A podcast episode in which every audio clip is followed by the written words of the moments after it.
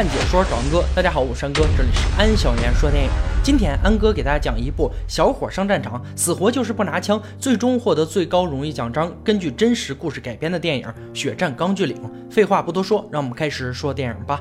故事要从男主道斯的小时候说起。他的父亲是一战的退役老兵，却因为战友的牺牲，整日沉浸在悲痛当中，酗酒度日。一天，道斯和哥哥不知为何打了起来。酗酒的父亲没有制止，而是任由他们打架。过于激动，道斯突然从地上拿起一块砖头，将哥哥打伤。父亲赶紧把哥哥抱回屋进行抢救。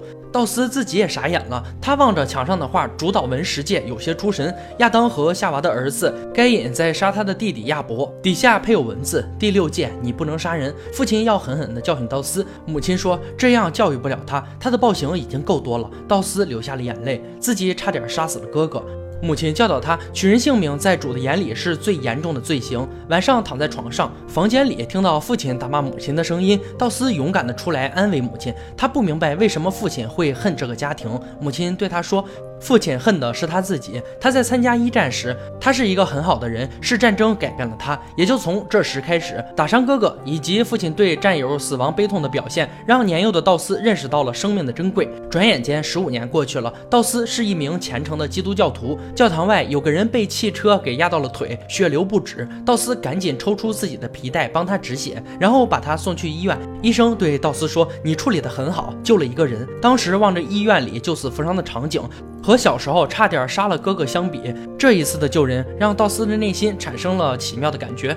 这时，有个年轻貌美的护士珍妮正在做献血记录，而她将成为道斯一生的挚爱。道斯不擅长搭讪，为了接近珍妮，主动配合她的工作献血。道斯在这里找到了他的两个人生目标：一是娶珍妮为妻，二是当一名医生。第二天，道斯打扮得整洁帅气，再次来到医院找珍妮。珍妮说：“你不能连续两天献血。”道斯则看着珍妮的眼睛说：“我是来拿回自己的血液的。”珍妮被道斯逗笑了，称没有办法将血液还给他。道斯却。说，自从你昨天用针扎到我，我就心跳加速，每次一想到你，心就跳得更快。这是道斯练习了一晚上的话。珍妮笑他搭讪技巧太老土，但还是答应和他约会。下班后。道斯与珍妮来到电影院，道斯却在约会时间询问珍妮动脉与静脉的区别。珍妮告诉了他，并笑称道斯应该练习一下约会时说的话。道斯深情地看着珍妮说：“你是我生命中最美好的事物。”电影结束后，两人走在路上，道斯趁机亲吻了珍妮。珍妮虽然显得有些生气，但并没有过多的责怪道斯。一九四一年，日本偷袭珍珠港，美国和日本之间的战争爆发，满腔热血的青年们纷纷报国参军，表达自己的爱国之心。道斯哥哥没有征求家人的意见，偷偷参军了。父亲看着身着军装的儿子，想到了自己死去的战友，最后泣不成声，不想再看到穿军装的哥哥。道斯与珍妮日益亲近，谈恋爱期间，道斯也在学习珍妮给他的医学书。看他认真的样子，珍妮眼里饱含着微笑。这天，道斯开车送珍妮上班，道斯跟他说自己要去参军。珍妮的笑容消失了，让他别去，战争很可能会夺走生命。道斯说自己去救人，而不是去杀。人珍妮生气的一下车，道斯追上来，珍妮转过身，眼含热泪。那你到底要不要向我求婚？道斯高兴坏了，我全心全意的问你，你愿意嫁给我吗？珍妮点头，我愿意。两人约定，等道斯参军后第一次休假回来就举行婚礼。父亲不想道斯去参军，他指着墓碑说：“这三个都是我最好的朋友，我们一起惹麻烦，一起追女生，一起参军。他们现在长眠在这里，泥草附身，虫蛆啃食。我不想你落得他们的下场。”道斯说：“我。”我已经报名了，我要去当军医，为国家效力。道斯穿上军服和珍妮吻别，珍妮送给他一本圣经和自己的靓照，保佑他诸事平安。来到新兵训练营，中士看他瘦弱的身材，说玉米杆子都比你强壮，并且对旁边的下士说：“你要确保此人远离强风。”真是又严厉又幽默的教官。中士开始对新兵进行训练，首先教他们如何结单套，用于把人从高处降落下来。道斯却结了两个套。中士调侃说：“孩子，你是结单三套，不是结胸罩。”接下来是体能训练。虽然道斯看起来瘦弱，但是他的体质很好，即使被强壮的人阻挠，依然跑在最前面。最后射击训练，中士给新兵介绍枪支，这是标准的美式 M1 步枪，用于把死亡和毁灭带给敌人。他将成为你的情人，你的小妾，也许是你生命中唯一的真爱。所有新兵都挑完了枪，场上还有一个人没动。原来是道斯没有拿枪。中士问他是这把枪的尺寸还是颜色不合你的胃口。道斯说：“我被告知可以不用携带武器。”于是中士把道斯带到上尉的办公室。上尉问他：“既然来参军了，为什么不碰武器？”道斯说：“我可以穿制服尽我的义务，但是不可以拿枪杀人，并且礼拜六要休息，不能工作，因为礼拜六是基督复临安息日。”上校说：“那我们应该要求敌人别在礼拜六进攻，因为我们的列兵道斯正在进行祈祷。”中士把道斯领回队伍。对新兵们来说，道斯是一个拒服兵役者，所以你们别指望他在战场上救你们。把道斯讽刺了一番。晚上，道斯翻开圣经，看着珍妮的照片。一个叫史密斯的士兵枪过来，你为什么不打架？认为自己比我们优越吗？然后打了道斯一拳，让他还手。道斯说自己是不会还手的。史密斯让道斯求自己，道斯乖乖的求他。史密斯的刚猛都被道斯软绵绵的脾气给化解了，只得无趣的把圣经和照片还给他，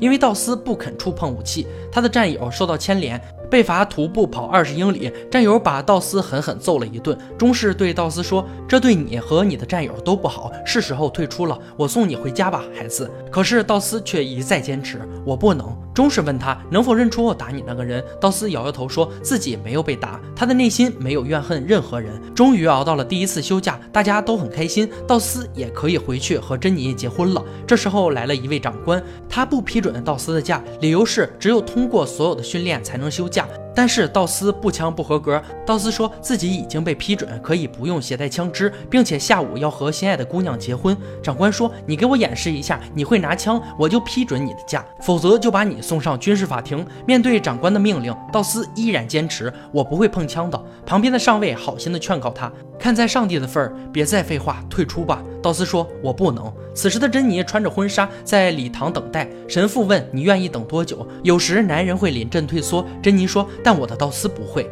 此时，道斯已经被关了起来，等待他的是军事法庭的审判。上尉来找道斯：“我跟你一样坚信这本圣经。如果有人攻击你和你的战友，你要怎么办？用这本圣经砸他们吗？”道斯说：“我已经准备好为大家牺牲。”上尉说：“单纯的牺牲不能赢得胜利，认罪吧，让勇士去赢得战争，让你自己回家祈祷吧。”道斯没有动摇。上尉说：“如果我说服不了你，也许他可以。”珍妮来了，道斯眼眶泛着泪光。珍妮说：“在监狱里，你能救谁呢？你可以拿起枪，选择不用它，别把你的意志跟上帝混同。”道斯说：“如果不忠于信仰，我不知道自己该如何活下去。”珍妮知道自己刚才说错了话，转口说：“我爱上你，因为你跟其他人不一样。”珍妮打电话把情况告诉了道斯的父母。道斯父亲穿上他参加一战的军装，找自己曾经并肩作战的队长帮忙。道斯在军事法庭接受审判，法官问他为什么在部队服役，你选择拒绝触碰武器。道斯说：“因为当日本偷袭珍珠港时，每个美国青年都选择去参军。我想为国家效力。当每个人都在取他人性命时，我只想去救人。既然这个世界已经把自己搞得四分五裂，我想把那些碎片重聚在一块儿。”法官很同情他，但是没有办法判决无罪。就在此时，道斯的父亲拿着信件闯了进来。他先是为自己的无礼道歉，随后把信件给了法官。法官读起了信件：被告受一项法案保护，不能被迫放弃权利。这些权利包括可以不用携带武器，由战争指挥官穆斯格勒夫准将签署。道斯的审判总算告一段落，他可以自由地投入到战争当中，无需任何武器保护自己。法庭外，珍妮和道斯高兴地拥抱在一起。他想见父亲。可是父亲却早已离开。转眼间到了一九四五年的五月，第二次世界大战接近尾声，决定战局的冲绳岛战役拉开了序幕。道斯作为一名医疗兵和战友来到这里，钢锯岭是他们的目标。上尉说，占领钢锯岭就能拿下冲绳岛，拿下冲绳岛就能占领日本。路上一批接着一批的伤员和尸体从前线运送回来，诉说着战争的残酷与无情。终于，道斯所在的队伍到达前线钢锯岭，就像他的名字一样，整个山如同被钢刀切断，呈现出九十度垂直的悬崖。士兵们只有通过挂在山体上的登山网，才能爬过钢锯岭。这里到处是五脏六腑被炸出来的人，到处都是老鼠、蛆虫在啃食着尸体。战争就是这么真实，真实的让人感到恐惧和恶心。日本在硝烟中开始射击，激烈的战争正式打响。有个日本兵从后面袭击了史密斯，道斯冲上去把他扑倒，史密斯开枪把日本兵杀了。充满敬意的对道斯点了下头，不再认为他是个懦夫。很多战友受了伤，呼叫医疗兵。道斯奔走在战场中，安慰他们：“不要怕，有我在，你会安全回家的。”道斯不管受伤的优先级，只要还有呼吸，他都一视同仁，把他们背下钢锯岭。美军和日军双方死伤惨重，这火焰是真实的，不是特效。美军攻下了日本的一个堡垒。夜幕降临，上尉说：“干得好，汉子们！今晚我们在这里过夜，明天消灭剩下的敌人。”道斯没有休息，他对上尉说：“要去抢救更多的伤员。”史密斯说：“我跟他一起去，可以保护他。”夜深人静，道斯和史密斯在战壕里轮流放哨。史密斯委婉地跟道斯道歉，之前在新兵训练营不该欺负他，却好奇为什么道斯不肯拿起枪支。道斯跟史密斯讲，为什么在这么艰难的处境，自己仍然不碰枪的原因。父亲以前是酒鬼，经常打他和哥哥。但是当父亲打母亲的时候，道斯忍不了了，他把父亲按在墙上，抢走父亲手里的枪，对准他，别让他再伤害母亲。母亲哭喊着让他住手，父亲却让道斯开枪。虽然最后道斯没有开枪，却已经在心里杀死了父亲。从那以后，道斯就向上帝发誓，再也不碰枪。第二天，太阳刚刚升起，日本士兵从地道疯狂地涌向美军，美军被打得措手不及，赶紧撤退。上尉呼叫海上军舰进行轰炸支援，中士中了子弹，道斯在抢救伤员。日本兵太疯狂了，拿着手榴弹直接和美军同归于尽。美军的军舰收到请求支援，对钢锯岭进行轰炸，但还是阻止不了日军的疯狂。道斯看见史密斯身中数枪，将他扛在肩膀上，来到悬崖边。美军纷纷爬上钢锯岭，史密斯最后还是没有撑住，道斯流下了眼泪。他在询问上帝：“我听不到你的声音，我该怎么做？”听到附近喊救命的声音，道斯知道他该怎么做了。他戴上军盔，勇敢地走进炮火当中。有很多伤员仍然活着，道斯让他们坚持住，一个个把他们救下钢锯岭。问题是，面对如此险峻的地势，只靠一个人如何把他们送下去？没错，就是靠之前新兵训练时结的那个胸套派上了用场。钢锯岭下的两个士兵看到很多伤员被送下来，赶紧送到驻地的医疗棚。日本开始对战争进行清扫，把活下来的美军再次杀死。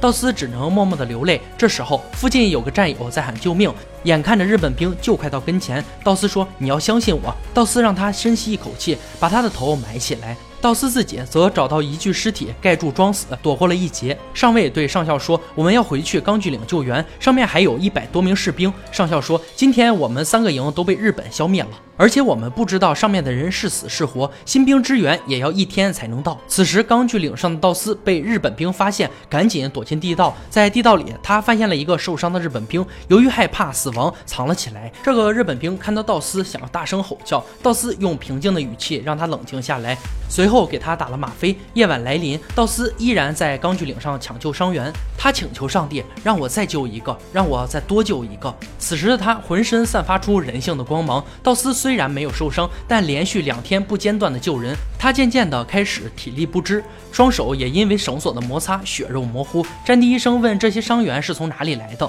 有个人说是从钢锯岭上下来的，有个疯子在上面疯狂的救人，送下来的甚至还有几个日本兵，可惜没挺过去死了。第二天，日本兵再次对战场进行扫荡，道斯发现了受伤的中士，拖着他一边退一边打。套上绳子，先把中士送下钢锯岭，然后自己又抱了一个伤员跳下。结果日本追兵想要开枪，底下赶来的战友为道斯进行掩护，击退了日本兵。道斯一个人在山顶上救人的事情已经传开，所有人都围在他身边护送这名被他们曾经视为懦夫的人。两天的时间，道斯一共救下近百人，有七十五人存活，每个人都对他充满着敬意。而奇迹般的是，他除了一些擦伤外，并没有受到任何的致命伤。清水从道斯的头顶浇灌而下，洗去他一身的血污。上尉找到道斯，向他表达了自己的歉意与敬意。明天是安息日，道斯休息祈祷的日子，但明天他们就要再次奔赴战场。而很多士兵表示，只有道斯在场，才愿意上去奋战。因此，上尉请求道斯明天随军出征，并为他们祷告。第二天进攻的时间已经过去了十分钟，但战士们却停留在钢锯岭的山下等待着，等待着道斯做完安息日的祷告，等待那个会在战场中拯救自己生命的人。这一次，他们不再嘲笑道斯的信仰。这一次，他们知道钢锯岭上有日本的地道。这一次。他们把日本兵炸得魂飞魄散。日本兵举起白旗，看似要投降，原来是装的，趁机拉动手雷，想要和美军同归于尽。道斯用手推开战友，打飞了一颗手雷，再飞起一脚踹飞了另一个手雷。日本兵反被自己的手雷炸死，这真是自作孽不可活呀！道斯提手雷的时候受了伤，士兵们将道斯抬上担架，他却发现自己的圣经丢了。此时没有人嘲笑他的信仰，战友回去给他拿圣经，道斯手里握着圣经，受伤的他被缓缓地送下钢锯岭。日本将领知道大局已定，剖腹自杀。硝烟弥漫的战场和半空中的道斯形成了对比，如同圣徒一般。美军成功占领了钢锯岭。这个世界需要带枪的军人保护和平，也需要不带枪的军人保卫生命。前者被消耗，后者。做补充，道斯不带枪不杀生的存在的意义，不仅仅在于他作为医疗兵救了多少人，而且还在于他让美军感到了爱和安全。戴斯蒙德道斯，这是一个真实的历史人物，他孤身一人在无任何武器携带下，从钢锯岭救下七十五名伤员，获得美军最高荣誉勋章。道斯对内心信仰的坚持，以及让我再多救一个人的精神，令人动容。信仰用于律己，而不是苛求别人。道斯就是这么做的。本片中一些段落，战前被批准祈祷，脚踢手雷被炸飞后被战友送下钢锯岭，看起来难以置信，但都符合历史记载。而日军不割掉登山网，是出于地道战歼灭敌人有生力量现实的需要，这也符合历史事实。血战钢锯岭在英语区的观众口碑极高，大多数观众。付出了眼泪、掌声和结束后的长久沉默，尤其是看到不少老夫老妻静静擦拭眼泪，直到结尾配乐结束才默默离去，让我激起了一种对导演、对演员、对战争的敬佩，无论是牺牲的还是幸存的一丝感激。好了，今天解说就到这里吧。喜欢安哥解说，别忘了关注我哦。看解说找安哥，我是安哥，欢迎大家订阅我的频道，每天都有精彩视频解说更新。我们下期再见。